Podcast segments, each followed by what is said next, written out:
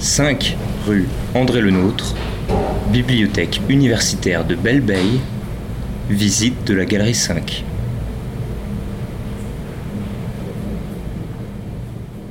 Bonjour, je m'appelle euh, Lucie Plessis, je suis responsable de la programmation des expositions dans la Galerie 5, également la Galerie d'Itivon sur euh, l'autre site à la BU euh, Saint-Serge. Et je travaille pour l'Université d'Angers depuis plus de 10 ans et à présent à la direction de la culture et des initiatives. Eh bien, la Galerie 5 existe depuis mon arrivée. on a baptisé ce lieu Galerie 5 après plusieurs mois de, de travail autour de l'objectif politique de cet espace. Et en 2008, la première programmation est sortie. Alors la Galerie 5 est destinée à soutenir la création contemporaine. Donc derrière ce mot-là, il y a plein de choses.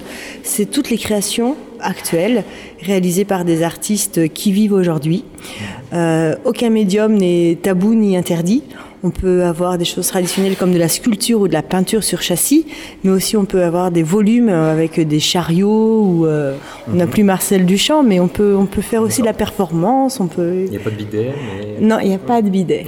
Le choix stratégique et politique, c'est de proposer la création contemporaine dans sa plus belle diversité. C'est de proposer trois expositions par an qui soient en fait un équilibre sur une année L'idée est que sur les trois propositions artistiques, il y en ait toujours une qui va plaire à un étudiant parce qu'elle sera forcément très différente de la précédente et de la suivante. Donc l'idée, c'est vraiment d'alterner les propositions. Après du dessin contemporain, on aura des volumes et après des volumes, eh bien, on aura de la peinture. Pas laisser un lieu en jachère, et c'est de proposer aussi une alternative aux études par rapport aux étudiants qui sont là pour travailler, pour lire. Ils sont souvent le nez dans leurs cours, leur révision, dans l'hyperspécialisation de leur formation. Et une culture générale, c'est aussi le rôle d'une université. La culture, euh, on s'en occupe euh, dès la maternelle, il ne faut pas que ça s'arrête après le bac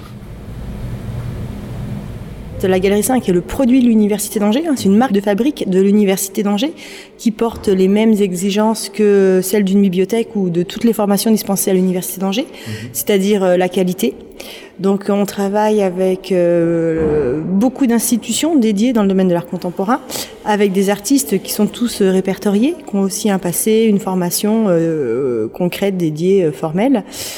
Et euh, après, on propose des rencontres pour les enseignants-chercheurs, pour les étudiants, pour qui que ce soit euh, intéressé.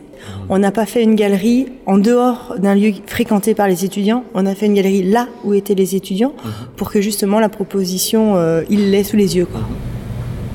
Les choses qui germent à l'Université d'Angers, et qu'on a commencé à analyser, c'est qu'avoir un lieu de diffusion pour l'art contemporain, c'est bien parce qu'il en manquait sur le territoire juin et l'université s'inscrit vraiment comme un maillon essentiel sur le territoire avec la ville, avec euh, d'autres euh, d'autres partenaires.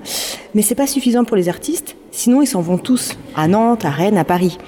Donc ce qui manque, c'est pas tant des lieux de diffusion, alors bien sûr il en manque à Angers, mais c'est aussi des lieux de production. Et pour ça, on a commencé à multiplier les projets d'accueil en résidence d'artistes. Alors là, c'est une logique qui est encore plus large et profonde, qui nécessite euh, plus de temps de construction, plus de budget.